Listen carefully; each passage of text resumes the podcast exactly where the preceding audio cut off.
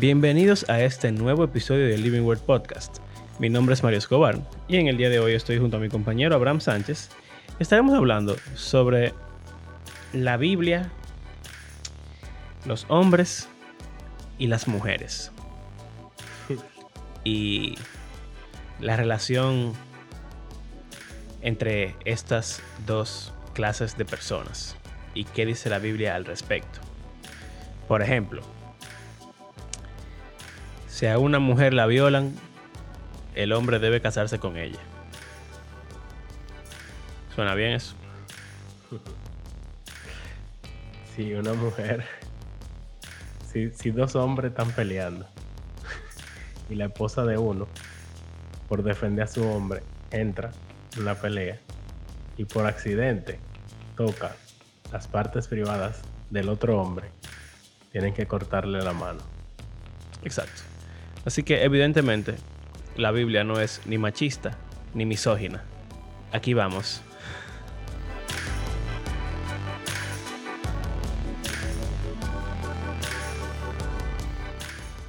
Si un hombre sospecha que su mujer ha cometido adulterio y no está seguro, la lleva al templo y le dan un agua que le echan el incienso del altar y ella se lo bebe. Entonces, si ella le ha sido fiel, no pasa nada. Pero si ha cometido adulterio, entonces no, no se den, es una palabra de difícil traducción, así que no se sabe qué realmente qué es lo que pasa. Pero una versión dice como que se le hincha el estómago, otra dicen que pierde el bebé, o sea, como que implicando Oh. que quedó embarazada. Eh, y otra que queda como estéril para siempre, o no sabemos. Extraño. Qué lindo. Eh, si tú eres una mujer en la Biblia em, y un hombre llega y quiere casarse contigo, tú básicamente no tienes mucho remedio, a menos que tu padre tu diga que no. Exacto. Si tu papá dice que sí, la macate, te va a casar con él. Y tu papá te va a vender, básicamente, porque le van a regalar pila de vaca, de oveja, de, de asnos, de camellos. Y él se va a forrar de billetes y te va a regalar a ti. Si tú eres esclava de un hombre, él puede querer tener hijos contigo, ya que su esposa es estéril, entonces él tiene que conseguir hijos de alguna forma. Agar, la esposa de Abraham, Sí. digo, la esposa de Abraham, esclava de Sara, esposa de Abraham. Sí, Bilha y Silpa, esclavas de Raquel y Lea, esclavas de Jacob, que también Exacto. tuvieron hijos. Esclavas sexuales. Y si tú eres una mujer y estás casada con un hombre y ese hombre muere sin tener hijos, estás obligada a casarte con su hermano y tener sexo con su hermano. Y repetir ese proceso hasta que alguien tenga hijos. Oye, esta. sí, eres una hija virgen de tu padre y llegan unas personas a tu casa y vienen la gente del pueblo y quieren violar a, a esos visitantes. Te tu papá te va a sacar y va a decir, tomen a mi hija, que son vírgenes. Pero dejen a estos forasteros tranquilos. Pasa dos veces eso. Sí, Pasa con Lot y Ah, pasa que- jueces. exacto. Jueces, a la mujer que le despedazan después. Sí, sí, sí. Ah, Sí, sí. dale. vives en una nación a la cual conquistan, entonces, y eres mujer, entonces te van a tomar, te van a cortar el cabello y las uñas, te van a dejar, te van a dejar llorar por un mes, pero luego te cogerán como esposa, si te desean. Si después no te quiere, te dejan ir Genial. y ya. Si llegas danzando donde tu padre, luego de haber ganado una batalla gloriosa, y él resultó haber dicho que prometido al Señor que iba a ofrecer en holocausto lo que sea que viera primero al llegar a su casa. Y tú, como buena hija, fuiste a- danzando a recibir a tu padre. En el mejor de los casos, te toca ser virgen por siempre. En el peor de los casos, te toca la muerte.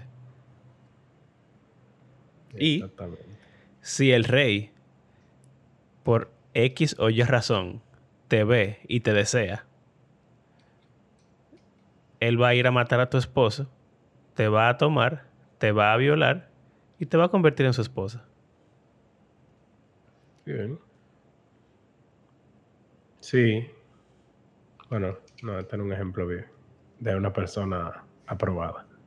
Pero yo voy a decir de que si, si tu esposo se emborracha y te llama para enseñarte a, a sus amigos en una fiesta y tú no vas, entonces se divorcian y buscan otra, pero él no es. Bueno, también. Pasaba, Y pero él no es, si- no es un ejemplo bíblico.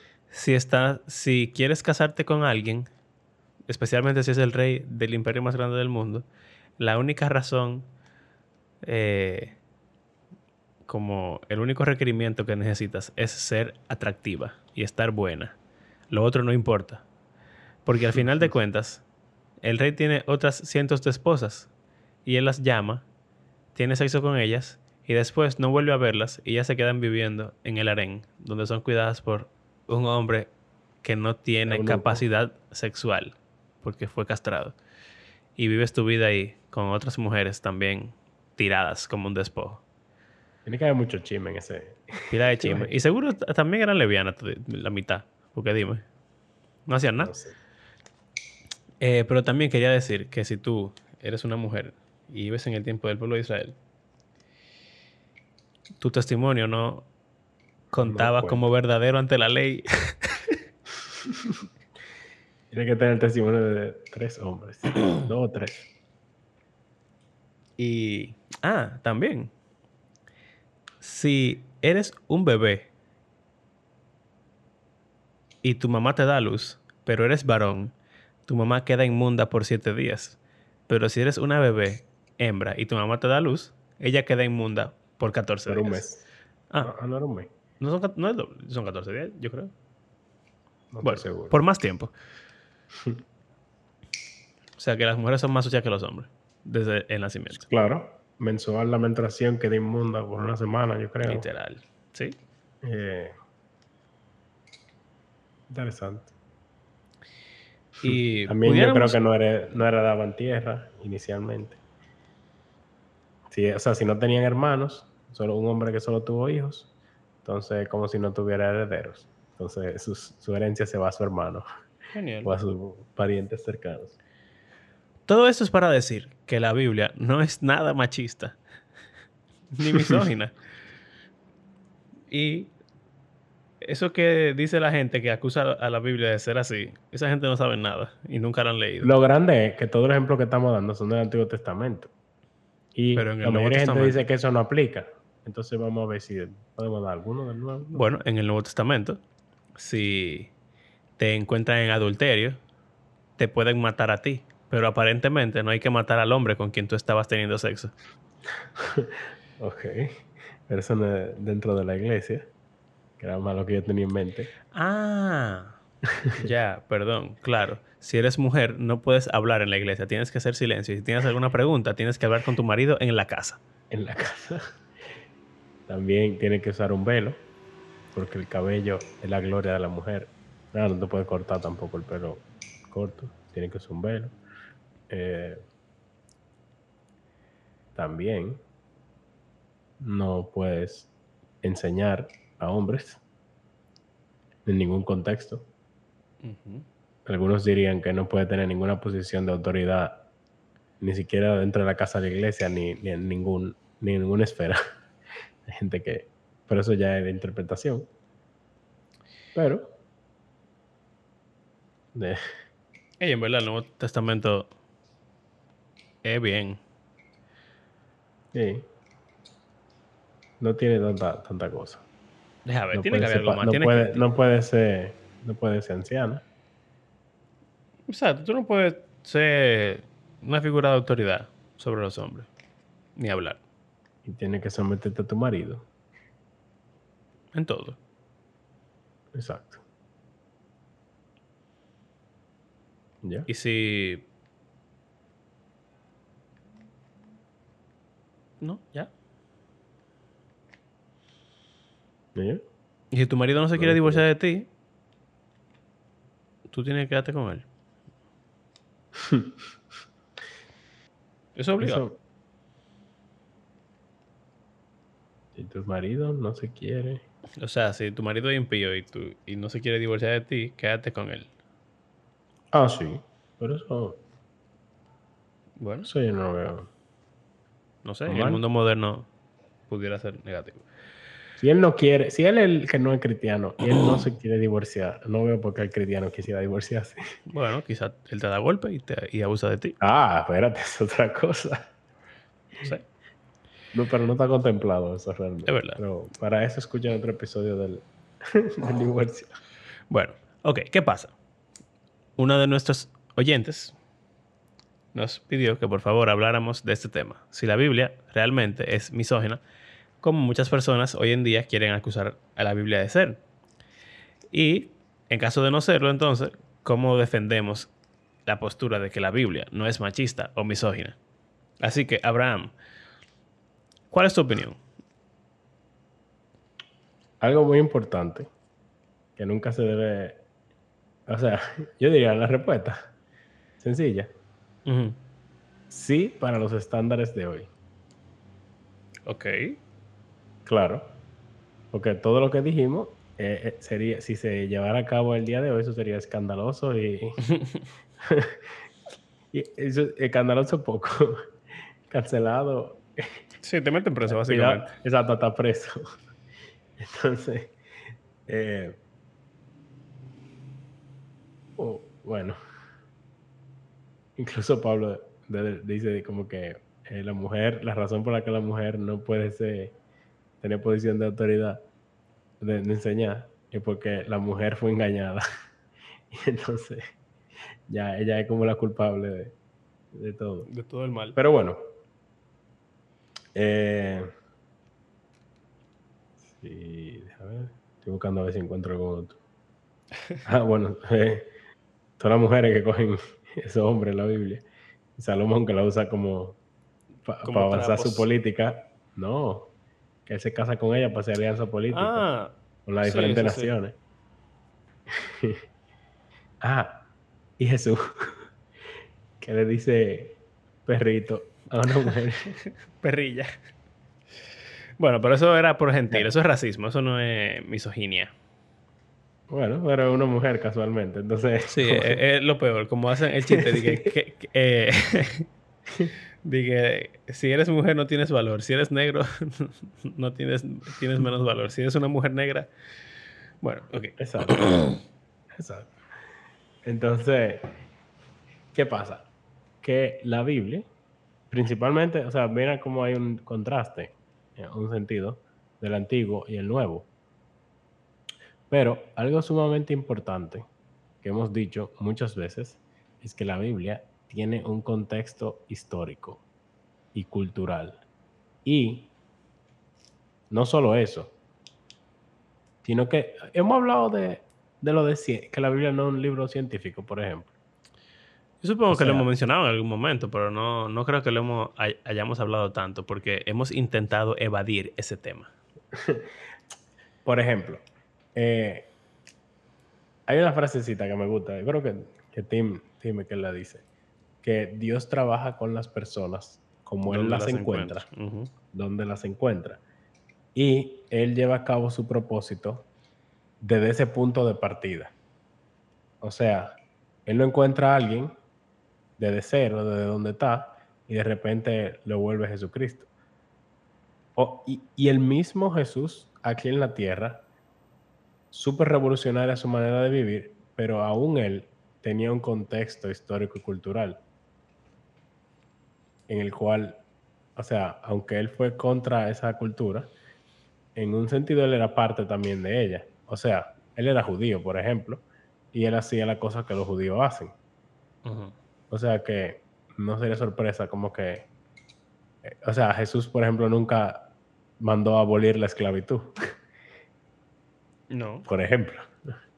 ni la Biblia, en mujer, ningún momento. eh, exacto, no, pero es diciendo como que, ah, pero el mismo Jesús ni siquiera habló de eso. Él incluso tiene ejemplos de esclavos, de personas, y lo usa como parábola sí. para explicarle. Hey, hay una que yo leí el otro día con mis estudiantes que, que a ellos les llamó la atención, Y di que el siervo que no hace la voluntad del Señor recibe mucho, Mucho, mucho latigazo, mucho golpe. Pero el que, el que lo hace sin saber la voluntad, o sea, el que comete el error sin saber la Ujú. voluntad del Señor, recibe menos golpe. Y eso quedaron como que, ¿cómo así? Y yo, bueno, ese era el, el contexto en el que yo vivía. Para ellos era un ejemplo de la- del día a día. Exacto. Pero, pero para nosotros hoy lo leemos y como que, wow. Entonces Sí, es verdad. Es importante, es importante reconocer que el hecho de que Jesús diga algo no significa que él está de acuerdo con eso. y el Probablemente. hecho de que la Biblia presente algunas cosas, bueno, no la hace automáticamente, ¿cómo lo digo? Verdad absoluta científica, que era el enfoque en el que yo estaba hablando, por ejemplo. O, sea, bueno, no, no lo hace tampoco ser una prescripción de Dios necesariamente. O una regla. O no necesariamente. En algunos casos sí. O sea, claro. Pero, o sea, el punto es como que, que yo explique a, a otros eh, basado en lo que piensa una persona del siglo XXI de República Dominicana y yo use lo que yo conozco como cierto para compartir con otros verdades eternas sobre Dios, eh, no significa que, o sea, aunque Dios me utilice a mí para llevar a cabo su mensaje, no significa que todo lo que yo dije, eh, literalmente, necesariamente sea 100% como es. Sí, eh, una forma más difícil. técnica de decirlo es que ninguna ilustración ilustra perfectamente lo ilustrado. o sea, siempre va a haber algún detallito que no aplica. Porque es una ilustración, es un modelo, no, es, no es la realidad. Entonces, tú tomas un ejemplo para porque en algún área funciona, pero no es porque en todas las áreas funciona. Y quizá lo que, lo que funciona para ejemplificar es algo sencillo y pequeño, pero el ejemplo como que es feo, como eso de el, el ciervo y los látigos. Simplemente esa es la realidad. O, por ejemplo, un salmo que hable de las columnas que sostienen la tierra, como que si esa columna no estuvieran ahí, la tierra se hundiera en las aguas caóticas, en el abismo. Lo cual sabemos que no es así. La tierra no tiene columnas que, evitan que se hunda en el agua. O sea, hay nociones precientíficas que, que están en la Biblia porque así que simplemente se pensaba. Es como yo decir que el sol salió al, al este y se puso en el oeste. Sabemos que eso no es lo que sucede, pero es lo que vemos desde nuestro punto de vista. Es un buen ejemplo, en verdad. Sí. Pues, ah, el sol salió. Mentira, la tierra gira. Entonces, el sol. O sea, no tiene sentido. El sol se queda estático. Bueno, tampoco es verdad, no. pero bueno. Exacto. Eh, sí, o sea, Es que cuando aplicamos nuestra, nuestro, nuestra cosmovisión. siglo XXI nuestra cosmología, nuestra cosmovisión, nuestros valores.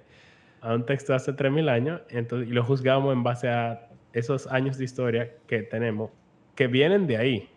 Porque Sí. el mundo occidental viene, o sea, la influencia cristiana en el mundo occidental es inmensa. Y nos ha llevado en parte a donde estamos hoy. Tú y ahora que nosotros ver, querer verlo para atrás y criticarlo y decir, ah, mira, la Biblia no sirve.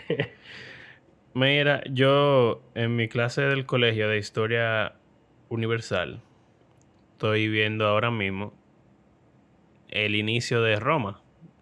O sea, no el imperio romano, sino la República Romana, antes de que fuera un imperio.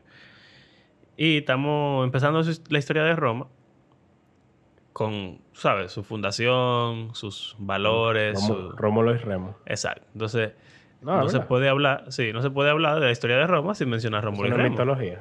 Es una Y- mitología. Y, la, y la Eneida.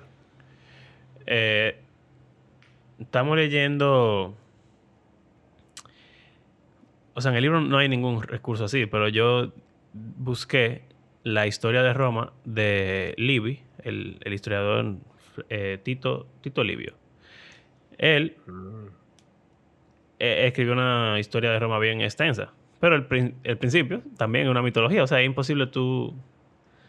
O sea, básicamente cualquier ciudad antigua va a tener sus orígenes en la mitología, porque es que no hay historia en ese momento. ya esas naciones existían cuando la historia empezó. Eh, y estábamos como. Aparte de que estábamos leyendo el mito de, de, de Rómulo y Remo y todo, todo eso, es interesante ver cómo todo el mundo antes era así. O sea, tú sabías que cuando Rómulo fundó Roma, habían solamente hombres en Roma.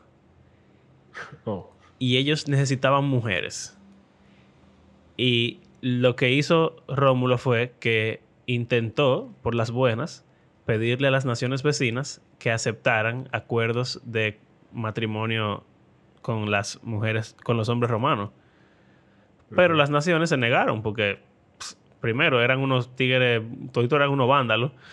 Y segundo, ¿quién quiere que una nación nueva se vuelva poderosa? Pues entonces el tigre dijo. Mató gente y le quitó a la mujer. No, no, men, no, espérate, espérate. Oye, que lo que. Ellos hicieron una fiesta en honor a Neptuno. Ajá. Y en esa fiesta ellos invitaron a todas las naciones de la vecindad. Y cuando estaba todo el mundo embullado en la fiesta, entonces hicieron una ceñita por ahí, Swan, y los tigres secuestraron a todas las mujeres que estaban ahí todas las doncellas, las vírgenes, las, no sé cómo sabían que eran doncellas, pero no importa, secuestraron a todas las doncellas que estaban ahí, las violaron y las convirtieron en sus esposas. Y entonces los padres de esas doncellas que estaban quillados y estaban tristes y, tenían problema y pleito, tuvieron que hacer un, no sé, hablar con ellos, medio pleito, se volvieron enemigos de por vida y, y, antes de terminar, las mujeres que fueron violadas, ellos simplemente le dijeron como que, mira, mala de tu, de tu papá por no quererte entregar voluntariamente. Pero te prometemos que tú vas a ser libre y vas a ser ciudadana romana y tus hijos también van a ser libres ciudadanos romanos. Y también, mala mía, que te violé, pero es que mi deseo sexual era demasiado grande. Fin. Entonces, o sea, uno pudiera decir como que, wow, qué, qué barbárica, qué, qué, bendita, bendito abuso en la Biblia, que las mujeres la violan y no sé qué. Pero lo que es que hay una historia igualita en jueces. Sí.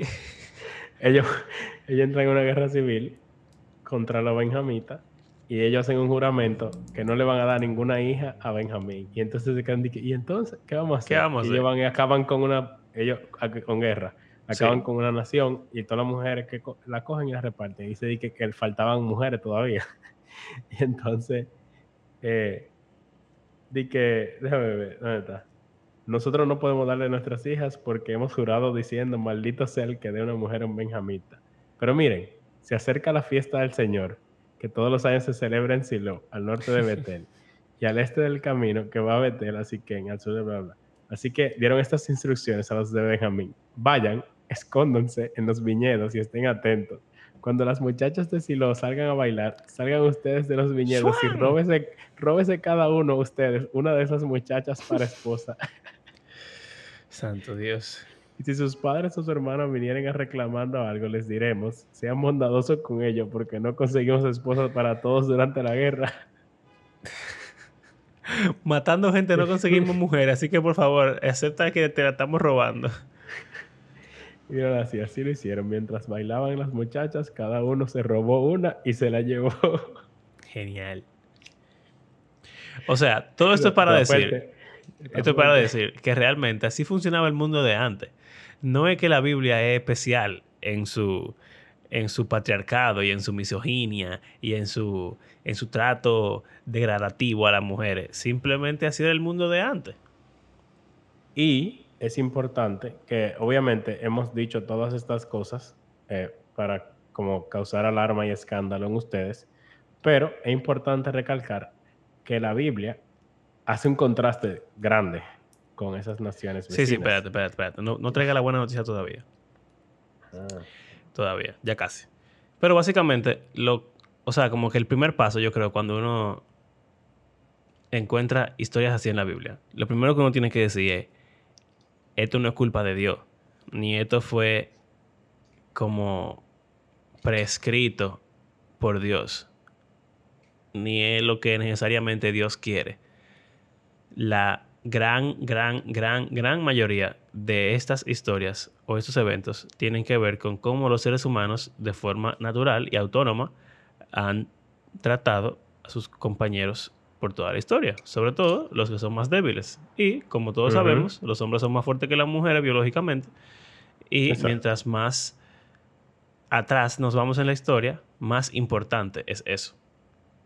Claro.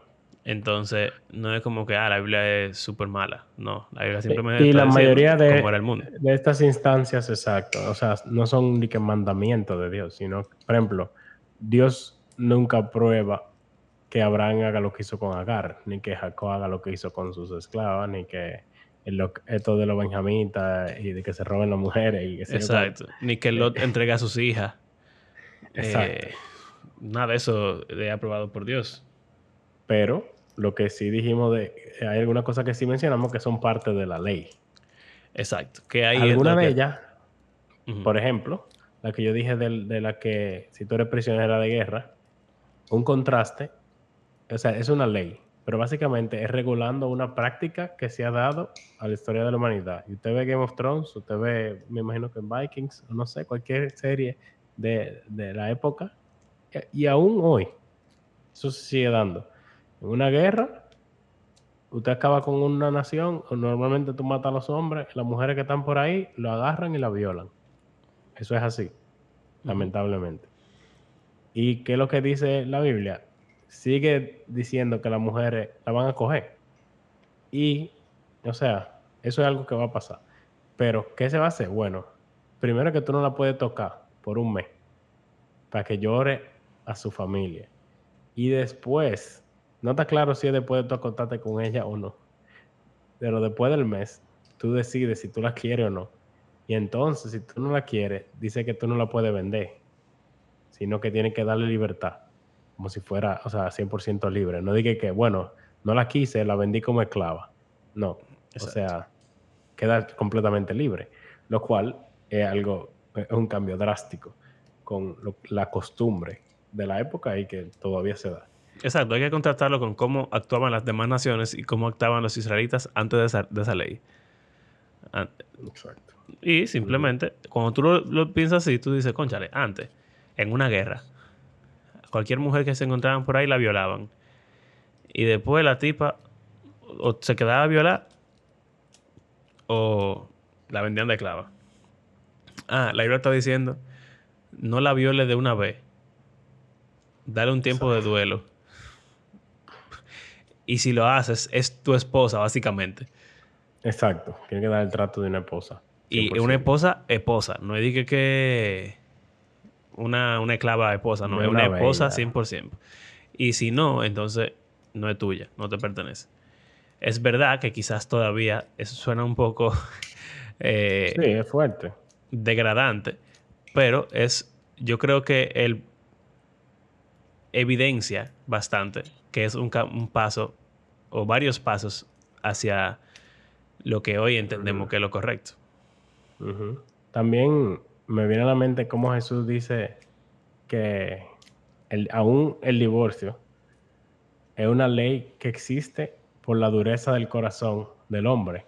O sea, eso significa que muchas de las leyes no son el ideal, sino que son como una, Una respuesta. o sea, una respuesta a los problemas que existen por el pecado del hombre.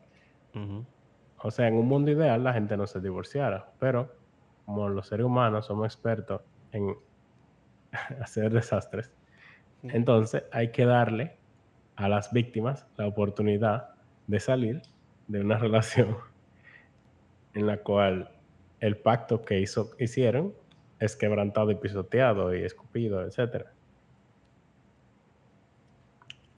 Algo así. Entonces, Sí. otras cosas que llaman la atención también es que a pesar de que están todos estos pasajes misóginos, por decirlo así, hay muchos ejemplos de figuras femeninas, o bueno, comenzando con Génesis 1, dice que, y, y me extraña que hay personas cristianas que, que no afirmen esto, pero dice que Dios creó al humano a su imagen, varón y hembra los creó. O sea, la imagen de Dios es el hombre y la mujer. Igual. Y a ambos fue que se le dijo que reinaran la creación. Igual. O sea, no se habla de distinción, de que el hombre fue primero y que no sé cuánto. No, no. Génesis 1. Ahí no se habla de orden de creación. Fue hombre y, mujer se hacen al mismo tiempo y se le dio la misma, el mismo mandato y la misma como importancia y mismo, o sea, como estatus de imagen de Dios. Tú pudieras decir que en Génesis 1 y 2 parecería de alguna forma extraña que la mujer es inferior al hombre.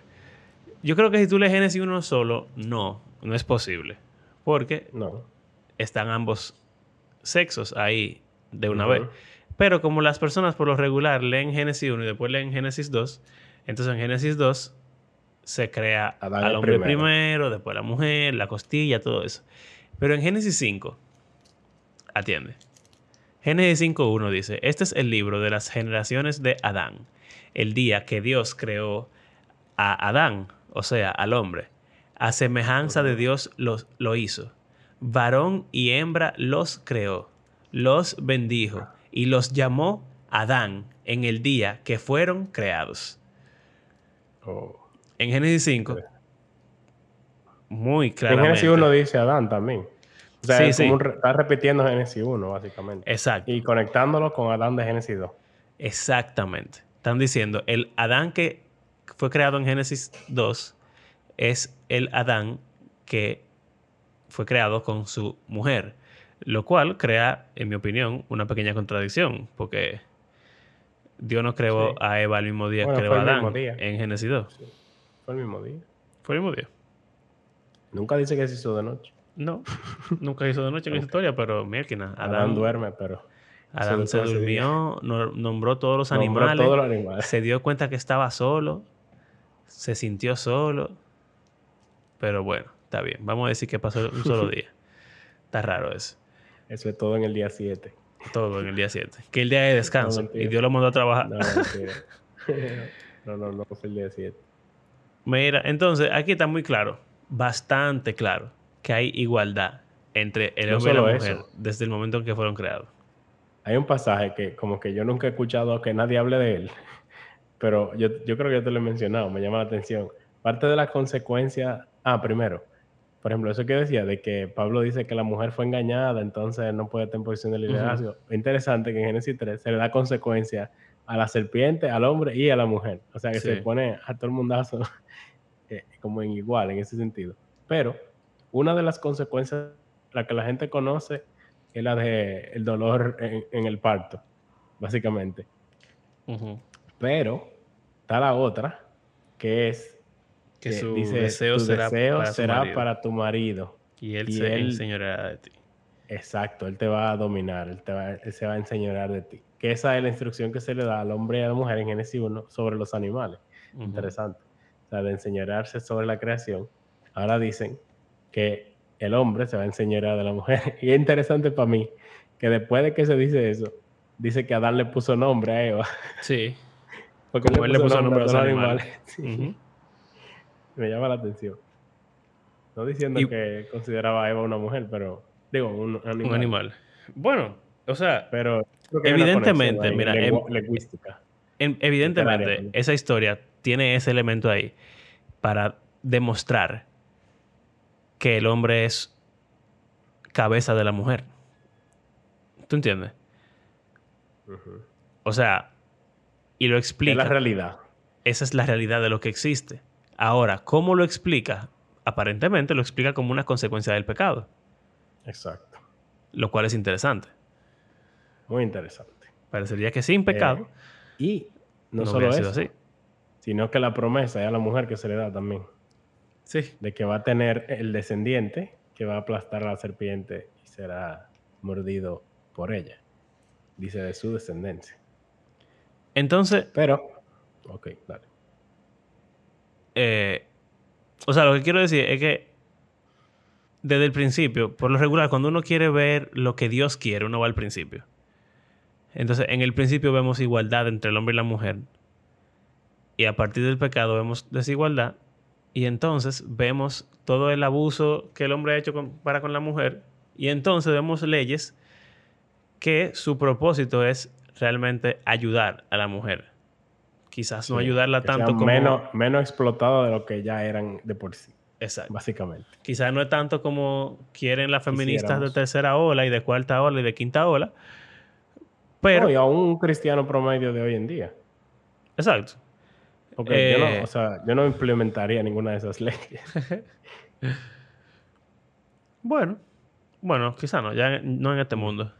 No, exacto. Aunque antes yo pienso que en verdad tiene full sentido.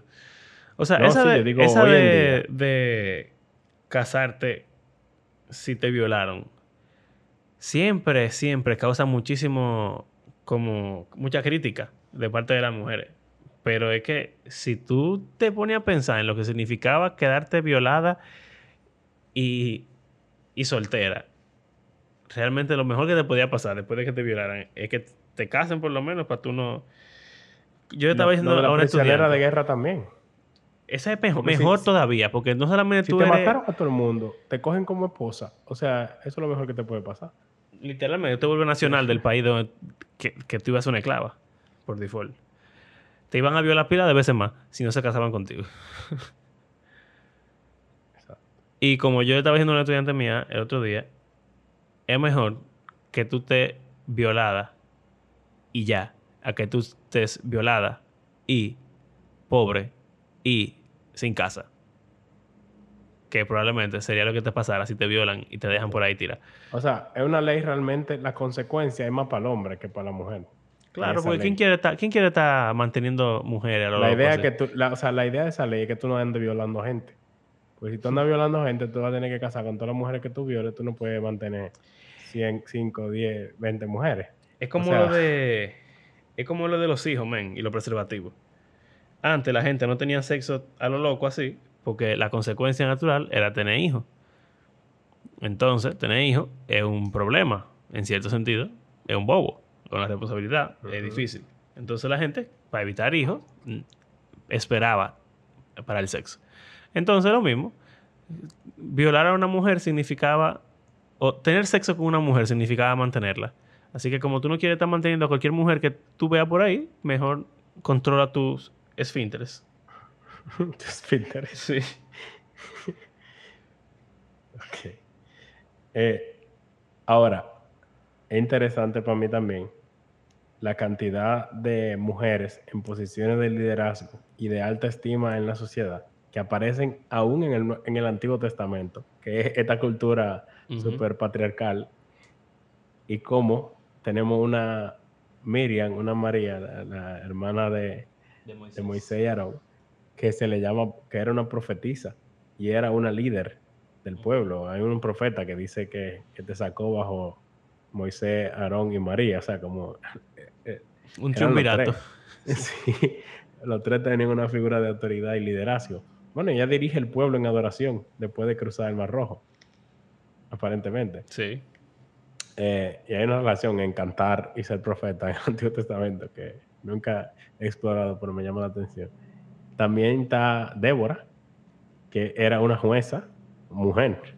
Y no solo eso, sino que era profetisa también. Y aparentemente muy sabia porque todo el mundo iba para donde ella a básicamente pedirle consejo. Ujú. Eh, también está Hulda, que ¿Esa es la esposa de la Isaías? conoce. No. Eh, no la conoce mucha gente. Fue Josías en Reyes. Eh, necesitaba saber la voluntad de Dios. Y a donde él fue, fue a donde Hulda. Mm, Y es interesante porque en ese tiempo muchos de los profetas que escribieron libros estaban activos, sí. como Jeremías, eh, no sé qué otros. Y para donde Josías fue, fue para donde Hulda. Y ella fue la que le dijo que lo que Dios quería que le hiciera. Eso fue cuando encontraron la ley.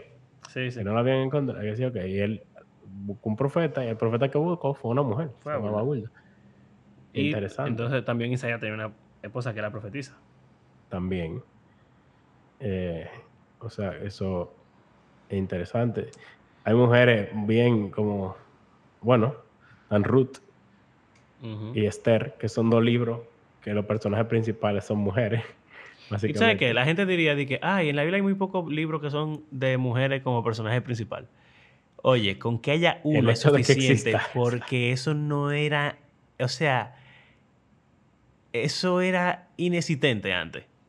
De que un, un libro Ah. donde, donde la mujer fuera el personaje principal. Cantares. En Cantares, Ujú, sí. quien más habla es la mujer también, Sí. lo cual es interesante. Eh, en Ruth, está, no solo Ruth, sino que está Noemí, que son o sea, la princip- las personajes principales. Y mira qué interesante que Ruth, es como tú dijiste, el combo, es gentil y es mujer. Ajá, exacto. y, y es uno de los personajes bíblicos más perfectos, yo creo. Sí. Esa tipa no comete un error, yo creo. Y de hecho, es, está ahí porque ella es la matriarca de David, la, la, la Ah. Bisabuela, la tatarabuela. la bisabuela de David, que es del linaje del Mesías. Eh, está también, bueno, Raab. Interesante esa, esa historia, que incluso se dice que era prostituta, pero como ella también está dentro del linaje del Mesías y hizo una acción, Oh, y tú sabes O sea, quién, quién es más también. Eh, las do- parteras. las parteras de Egipto y Tamar. Hay una expresión muy importante en esa historia de Tamar y Judá. Ajá. Judá dice- Eso lo mencionamos recientemente. ¿no? Sí. Judá dice, esta es más justa que yo. Eso es grande. y eso, ella se vistió de prostituta y lo engañó. Y, ella, y lo que él dijo fue, es más justa que yo. Porque él la mandó a matar ese, desgraciado. Eh, bueno. Eh, está... ¿quién? Bueno, obviamente Esther salva a la nación judía que se encuentra en la diáspora durante Sí. el imperio persa. Em, Y hay toda una celebración que todavía se hace. Purim, Y es el por que ella. The Chosen salió el otro día. Ajá, sí. Em, entonces, en el Nuevo Testamento también vemos cosas revolucionarias respecto a la mujer. Por ejemplo, algo que hacía Jesús que no era normal en su tiempo era tener discípulos mujeres. No tan nombradas entre los doce, o sea, como en el número. Sin embargo, dice que andaban con él todo el tiempo y eran un grupo grande. Porque cada vez que se habla de mujeres en, los- en los evangelios, como que la lista es diferente. Sí. O sea, que era un grupete de mujeres que andaba con ellos. A- a- o sea, varias Marías. eh, Marta, Sí. Joana, eh, Salomé. eh, un grupo. Y no solo eso. Las mujeres eran las que lo mantenían a ellos. y eso lo dice Lucas. había una que era eh, como que esposa de alguien que trabajaba con Herodes. Y ella suplía las necesidades de ellos. Lo cual es interesante. Eh, y también el grupete de mujeres que vemos en las cartas de Pablo, que él las menciona como sus colaboradoras, eh, Diaconisa, Febe, Febe, eh, Priscila, que siempre se menciona de primero. Eso puede ser algo de estatus social, pero eh, ella aparentemente, o sea, la tiponadura, y disipulan y enseñan a Apolo, eh, ella y su esposo. O sea, no se menciona como que fue de que, bueno, Aquila fue y corrigió a Apolo. Se menciona que fueron los dos. También están las hijas de Felipe, que eran Sí, que profetizas. eran profetis todas. Eh, Eran toditas, eran profetizas. Ta- también, bueno, el hecho, de, tú decías, de que una mujer no es un testigo válido. Y, Oh, sí. sorpresa, Wow. ¿quiénes fueron las únicas que vieron el sepulcro vacío primero? Todas mujeres fueron las que fueron y vieron a Jesús resucitado de primero. Y ellas fueron las que testificaron. Y él fue, hombre. y él le dijo, él le dijo, vayan y díganle a mis amigos que estoy vivo. Y ellas fueron y ellas no le creyeron. O sea, Jesús las consideró como un testigo digno y él- los discípulos todavía tenían cosas que trabajar. Pero también es, es algo grande que te digan que tu mejor amigo que tuviste muerto resucitó. Sí, así que- claro. Y también la historia que dijimos al principio de la, de la mujer adúltera. Ajá. En verdad ya le tocaba que la mataran. Sí. Obviamente él- al hombre también, técnicamente. Claro. O sea, Pero él le mostró compasión y la dignificó delante de todos esos hombres que la querían matar. Y está también, eh, ¿cómo que se llama? Junia, Ujú. que, que se menciona como que eh, de renombre entre los apóstoles. Diferentes Biblias traducen eso diferente para evitar controversias, pero una lectura como plana pudiera implicar que Junia se considera un apóstol. O por lo menos que los apóstoles la consideraban una persona bastante valiosa. Bueno, y Pablo dijo que estuvo presa junto a su esposo, aparentemente, con él, y que eran cristianos antes que él. o sea que, Sí. interesante. Eh, ¿Qué más? Bueno, María. Ah, Ana. eh, sí, yo quería, yo quería hablar de María porque, ¿tú ¿sabes qué? Ey, los católicos no llevan la milla en esto. ¿Tú sabes algo más grande en esta vida que decir que Dios eligió a una mujer para nacer en ella? Tú me excusas, pero, y es verdad, quizás los católicos a veces se pasan de la raya y para mí es incómodo cómo hablan de María a veces porque parece que la están deificando, pero, pero mi hermano, no hay nadie más grande en este mundo que la persona que trajo al mundo a Dios. Bueno, el, el- el ángel le dice que las generaciones después de ti te llamarán bendita. Y, y tú sabes que Dios no tenía que venir por una mujer, él podía aparecer ella, a lo loco. Él podía, no sé, decir, hola, llegué y ya. Pero él decidió nacer Mm. por una mujer. Y él decidió, eh, también él decidió dignificar ese poder maravilloso que le dio a la mujer de, de dar vida. Y no sé, para mí eso tiene un peso bastante grande porque, en cierto modo, la persona más importante de la iglesia es María, en un, en un sentido muy real. Y quizá yo no la considero mi madre, pero yo pienso que los católicos tienen, incluso teológicamente, como exegéticamente, una- un buen, muy buen argumento cuando, cuando En la está cruz. Jesús en la cruz y le dice a Juan, hijo, esta es tu madre, y madre, este es tu hijo.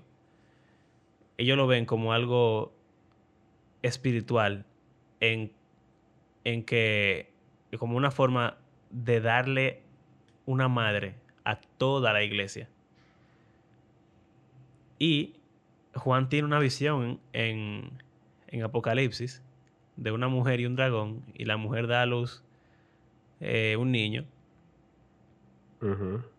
y ese niño termina siendo el Mesías, básicamente. Y la mujer le dan como, como la exaltan altísimo y, y ella es la mamá de, de- de la iglesia, básicamente, ¿verdad? Sí. en resumen. Entonces, ¿cuánto valor se le da? Primero, No, y que no, no solo ella prestó su, o sea, no fue un vientre alquilado y ya, sino que ella lo crió. Su y- vida y no, entera. y, o sea, y la forma en que ella recibió la noticia eh, de que yo soy la sierva del Señor, que se haga lo que Él quiere, y el poema que ella da, parecido al de Ana, de, de la historia de Samuel, pero como una versión más bacana. más cósmica. Exacto. Eh, y aunque parece que ella tuvo como que tuvo sus dudas, y obviamente, ¿quién no la tendría? Claro. Pero, o sea, ella lo crió y tuvo, fue su mamá hasta que se murió. O sea, Incluso después de muerto. Porque revivió el tigre. Exacto. Y, se la- y ella lo vio Sí. después de él haber resucitado también. O sea, cuando viene a ver, ella es la persona que más lo conoció. Sí. No, y, que, y yo digo, o sea, no solamente a, a María como tal, sino a la mujer. O sea, haber hecho eso, eso. se conecta a la promesa de Eva. Exacto. La, la mujer, esa simiente, es, es la mujer, en cierto modo. O sea, si no fuera por las mujeres, no hubiera nada en el mundo. Por eso los hombres están dispuestos a atracárselas y a matar gente por tener mujeres. Eh, el fin no justifica los medios, pero es un testimonio al gran valor que tienen. Y yo creo que no hay como exaltación más grande que te, le pueda dar un texto religioso a la mujer que decir que Dios necesitó, quizá esa no es la mejor palabra, pero en cierto modo necesitó nacer a través de una. Eh, es un poder que tienen, de verdad. Y mi- mira, o sea, esto, sea, Jesús siempre venía como atrás de los marginados, las personas que no eran valoradas, las personas que no se le daba importancia, etcétera. Y las mujeres fueron atraídas al cristianismo porque ahí eran valoradas. Y, o sea, se unieron a la iglesia primitiva en números macizos. O sea, hay un, a un escritor griego del segundo siglo, que oigan lo que dice, llama la atención. Él estaba atacando el cristianismo porque, o sea, porque recibía, porque tenía muchas mujeres. Y ellos lo que dicen, los cristianos eh, muestran que solamente son capaces de convencer a los estúpidos y deshonrar, o sea, los tontos y los que no tienen honor. Es una religión de esclavos, mujeres y niños. Hmm. O sea, la población de ese tiempo era dos tercios hombre y un tercio mujer. Sin embargo, la comunidad cristiana de ese tiempo eran dos tercios mujer y un tercio hombre. Lo cual Sí. dice que la mayor cantidad, o sea, las mujeres, y yo diría que hoy en día, como por lo que yo veo, También. en las iglesias hay más mujeres que hombres. O sea, a mi, mi limitada perspectiva, lo que No, yo he visto así, desde es que yo soy pequeño hasta ahora, siempre ha habido más mujeres que hombres. Lo cual No, y tú sabes que te dice que el cristianismo no, no es inherentemente misógino, obviamente. Eh, y no solamente eso, sino que tú puedes ver cómo la historia ha se ha movido. Y en la, en la cultura occidental es donde han surgido todos estos movimientos de igualdad femenina y de empoderamiento y todo eso. Y nadie puede negar, ni, ni, ni puede intentar dudar ni cuestionar que todos los valores que han forjado el mundo occidental son los valores cristianos. O sea que ese ferviente deseo de vindicar a la mujer es un deseo que viene, que fluye eh, como, como consecuencia del Evangelio, que se ha llevado a extremos, vamos a decir, un poco exagerados también. Y esa es otra cosa, Claro. que entonces hay que decir que... Y mira que... mm, ¿Cómo lo digo? Aún hoy en día hay debates entre cuál debe ser el rol de la mujer y cuál es su posición jerárquica en la relación matrimonial, en la familia, en la sociedad. Ok, eso es válido. Y en la iglesia. Y quizá, por ejemplo, Abraham y yo, incluso, no siempre estamos de acuerdo eh, Es un tema difícil. en cómo nos sentimos al respecto. Pero una diferencia jerárquica no significa tampoco eh, necesariamente, ni siquiera, no necesariamente, no significa, punto. Una diferencia jerárquica no significa que haya misoginia, ni discriminación sexual, ni abuso, ni patriarcado en el mal sentido. Asumiendo que realmente Dios quiera que el hombre sea el líder, eso no significa que la mujer sea menos que el hombre, ni que Dios quiera que se traten mal las mujeres, ni que las mujeres deban de sentirse inferiores, ni nada por el estilo. Porque, El problema surge eh, cuando los hombres utilizan ese liderazgo y ese poder para abusar de aquello que están, o sea, debajo de ellos, que en este caso serían las mujeres. ¿Qué es el problema que se da? O sea, en un mundo ideal complementario bíblico, no debería suceder, porque el líder incluso se le llama a ser un líder al estilo Jesús. ¿Y como el líder estilo Jesús? Que entrega su vida. Exacto, o sea, que, lo, que lo abusen. eh, cuando el pasaje más citado para hablar de, ¿verdad? De que la mujer tiene que someterse, de Efesios 5, lo que le dice al hombre es un momento difícil.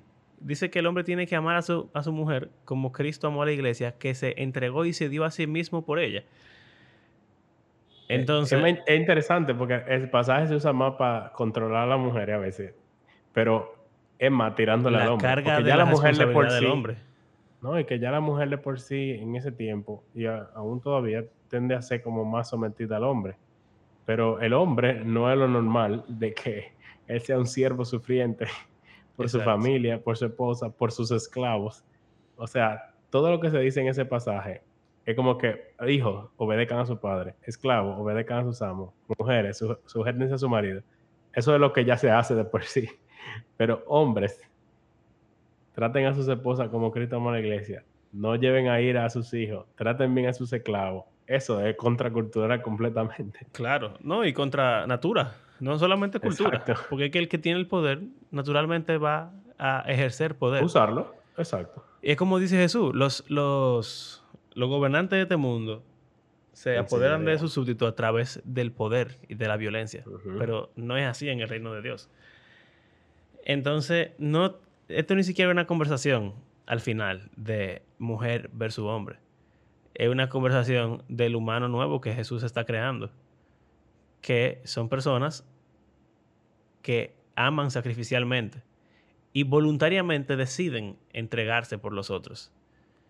Y si fuera así, como debe de ser, y eso es lo que ha transformado el mundo, pues entonces vamos a querer siempre ayudar al más débil, al más necesitado.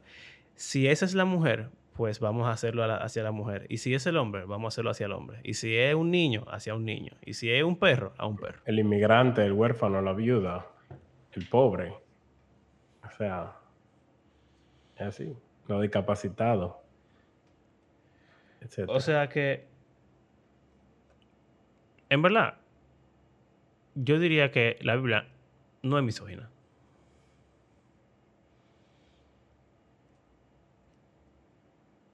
Claro. O sea, en contexto. Esa- o- sí, sí.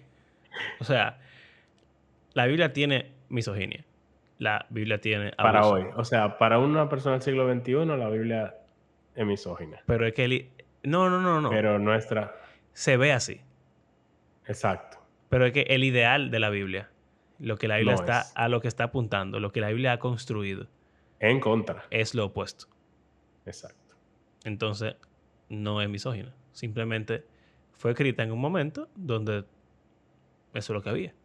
Más. Abusivamente. Demasiado. Bueno. Esa es la conclusión. Y tú sabes qué. Te apuesto que la mayoría de oyentes de nuestro podcast son mujeres.